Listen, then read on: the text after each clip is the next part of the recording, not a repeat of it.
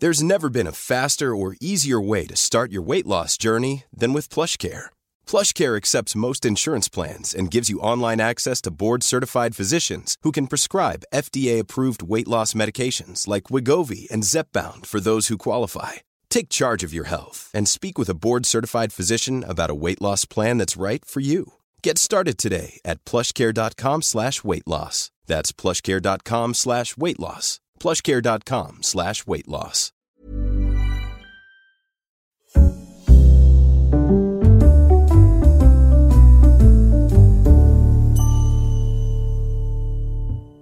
La complicada historia de la princesa Aya lleva dos años y medio convertida en noticia de primera plana en gran parte del mundo. No le han faltado ingredientes para parecer un relato de ficción, aunque tristemente en este caso es muy real.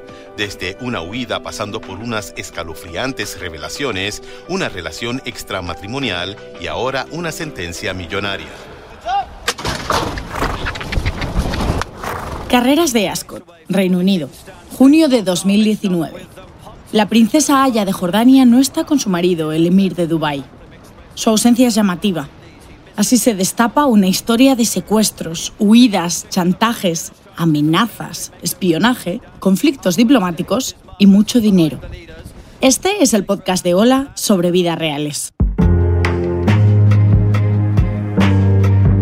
El divorcio del siglo.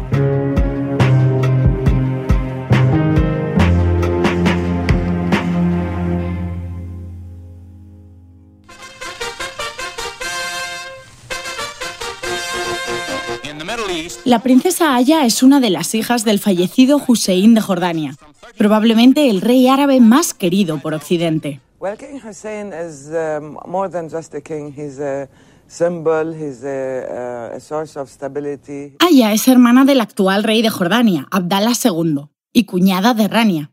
Seguramente la reina árabe que más presencia tiene en Occidente.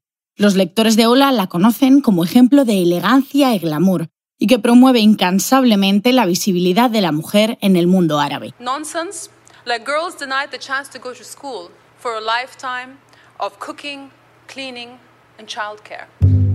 La Casa Real Jordana, la Hachemita, defiende el Islam y a la vez ha sido un aliado histórico de Occidente. Aya estudió en los mejores colegios británicos y en la Universidad de Oxford. Su pasión son los caballos y llegó a competir con ellos a nivel olímpico. Con un pasado cosmopolita, sorprendió cuando en el año 2004 se convirtió en la sexta esposa del jeque Mohammed bin Rashid Al Maktoum, el emir de Dubái, el primer ministro de los Emiratos Árabes Unidos. Tiene 25 años más que ella y 28 hijos de cinco mujeres. La princesa Aya acompañaba a su marido en los viajes al extranjero. Se vestía al estilo de las damas inglesas y arrimaba el hombro para que el emir proyectara una imagen liberal y progresista. Ninguna de sus otras cinco esposas tuvieron tanta presencia. Es más, de algunas ni hay fotos en Internet. Pero ella es distinta. Ella es la hija de un rey. Ella es la guinda en esa imagen de hombre cultivado, escritor de poesía, mecenas del arte y brillante en los negocios. Es el hombre que transformó una sencilla ciudad portuaria en la ultramoderna y futurista ciudad que es hoy Dubái, aunque el descubrimiento del petróleo en los años 60 también ayudó bastante. Es un hombre que tiene las puertas abiertas en foros internacionales y universidades europeas.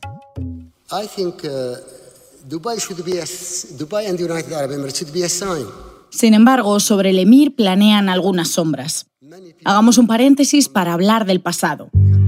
En diciembre de 2021, The Guardian publicó que se investigaba el secuestro en suelo británico de la princesa Shamsa, una de sus hijas.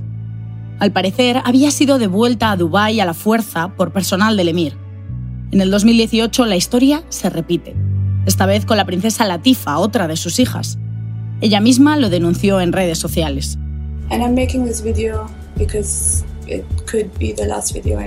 Este puede ser el último vídeo que haga, contaba la princesa Latifa.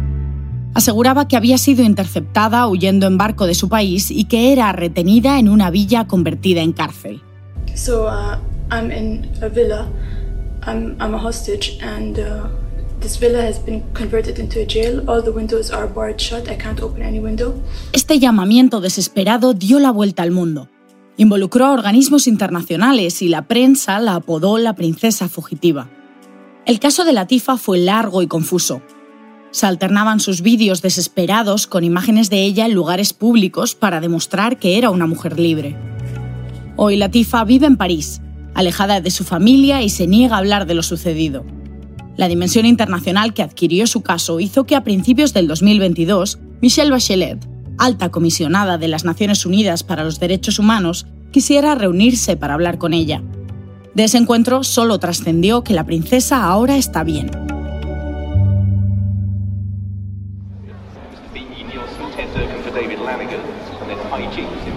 Volvamos a las carreras británicas de Ascot del 2019, cuando la ausencia de Aya llamó la atención. El emir estaba con su séquito mientras los príncipes Guillermo y Kate le entregaban un trofeo. El misterio sobre el paradero de su mujer comenzó ahí y duró hasta que los medios británicos destaparon que la princesa Aya había huido de Dubái. Se encontraba en el Reino Unido en busca de protección. Estaba con sus dos hijos y había logrado llevarse una suma considerable de dinero. No hay que olvidar que el emir es uno de los hombres más ricos y poderosos del mundo. Durante un tiempo todo fueron rumores. Decían que él había descubierto una infidelidad de ella y que ella se había metido en problemas investigando la desaparición de las princesas. Los motivos de la huida de Aya se descubren cuando arranca el proceso judicial. La princesa acudió al Tribunal Supremo del Reino Unido para evitar el matrimonio forzado de sus hijos, reclamando la custodia total de Jalila, de 11 años, y de Zayed, de 7. Además solicitaba la protección que se presta a las víctimas de violencia doméstica. El emir claramente se enfada por esto, y eso se nota en su poesía. Oh cariño, no hay nada más que decir. Tu silencio mortal me ha agotado. Ya no tienes lugar aquí conmigo, no me importa si vives o mueres. Tu tiempo de mentiras ha terminado, y ya no importa qué fuimos ni qué eras. Llegados a este punto comienza una batalla épica, tanto a nivel económico como diplomático. Se cuenta que al llegar al Reino Unido la princesa Aya buscó la protección de Isabel II, no como reina, sino como amiga de su padre. Si esto ocurrió, el Palacio de Buckingham no lo confirmó nunca, y para Isabel II habría sido una complicación por las relaciones que mantenía con su aliado y socio comercial en el Golfo Pérsico. Lo que sucedió es que la princesa Aya eligió a una abogada en la que Isabel II confiaba, la misma que eligieron para representar al rey Carlos cuando era el príncipe de Gales y se divorció de Diana, y también al príncipe Andrés frente a Sarah Ferguson. La abogada, Fiona Shackleton, baronesa por nombramiento de la reina y a la que también dio un puesto en la Cámara de los Lores. Por otro lado, el emir busca buenos abogados en el Reino Unido, pero The Guardian publica que de forma paralela estaría intentando que su mujer y sus dos hijos fueran devueltos a Dubái de forma rápida. Es entonces cuando el rey Abdalá de Jordania interviene en este conflicto. Le da a su hermana un puesto de trabajo en la Embajada de Londres, de forma que la princesa Aya consigue un pasaporte diplomático y la inmunidad, evitando así cualquier posibilidad de ser extraditada. A Abdalá de Jordania tampoco le convenía meterse en esta guerra, pero terminó haciéndolo. Comenzó así un proceso judicial de dos años y medio, Aya estaba decidida a ir hasta el final. En primavera de 2020 se empiezan a hacer públicas las conclusiones. El presidente de la División de Familia del Alto Tribunal considera probable que el emir orquestara los secuestros de sus hijas mayores y considera que sometió a Aya a una campaña de intimidación. Se confirma que el emir se divorció de su mujer sin decírselo, es decir, la repudió, y lo hizo el 7 de febrero de 2019, cuando se cumplían los 20 años de la muerte de su padre, el rey Hussein. Según Aya, la elección del día fue para maximizar el insulto. A esto se refería el emir cuando decía, ya no importa quién eras. Es decir, no importa que seas la hija de un rey. Las conclusiones judiciales confirmaron algunos rumores iniciales, como que la princesa tuvo un affair con uno de sus guardaespaldas y que la situación matrimonial empeoró cuando ella dejó de creer en la inocencia de su marido en el caso de la desaparición de sus hijas mayores. Esto es solo el principio. El juez se entera de que el entorno del emir intentó comprar la propiedad colindante a la casa en la que viven la princesa Aya y sus hijos en el Reino Unido. El tribunal considera entonces justificado el miedo que tiene de que lo secuestren. El siguiente episodio es todavía más surrealista. El tribunal destapa que el emir está detrás del espionaje a la princesa y a sus abogados a través de Pegasus, el famoso software espía de fabricación israelí que solo pueden usar los estados soberanos en caso de terrorismo o crimen organizado. Esto no es todo. También se desvela que antes de huir la princesa Aya estaba siendo chantajeada por su propio equipo de seguridad, a los que entregó más de 8 millones de euros para que no destaparan su relación extramatrimonial. La complicada historia de la princesa Aya. En diciembre de 2021, esta historia de miedo comienza a cerrarse. El tribunal considera que ella es víctima de un abuso doméstico exorbitante y él es coercitivo y controlador con aquellos que actúan en contra de su voluntad. El emir tiene que pagar a su sexta mujer cerca de 650 millones de euros, la compensación más alta otorgada en un divorcio en suelo británico. La sentencia añade que el emir tiene que pagar 12 millones de euros al año, otra cifra histórica, para que Aya y sus hijos tengan seguridad privada, con la paradoja de que el juez estima que el mayor peligro es el propio emir. La princesa obtiene custodia total de sus hijos. El jeque puede hablar con ellos por teléfono, pero no de forma directa. Él, por supuesto, dice que los quiere y niega todas las acusaciones de este proceso judicial. Tras la victoria, Aya rompe su silencio. Cuenta que sus últimos años han sido un viaje aterrador. Le da las gracias al Reino Unido, a su abogada y a su hermano Abdalá de Jordania. Aya lanza una frase final. Ni mis hijos ni yo somos peones.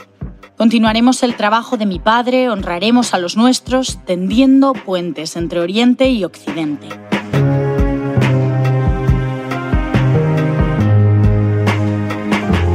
Una idea original de Ola.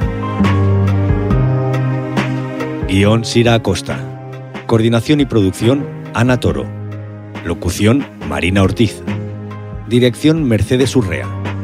Consultoría editorial, diseño sonoro y edición, así como suena.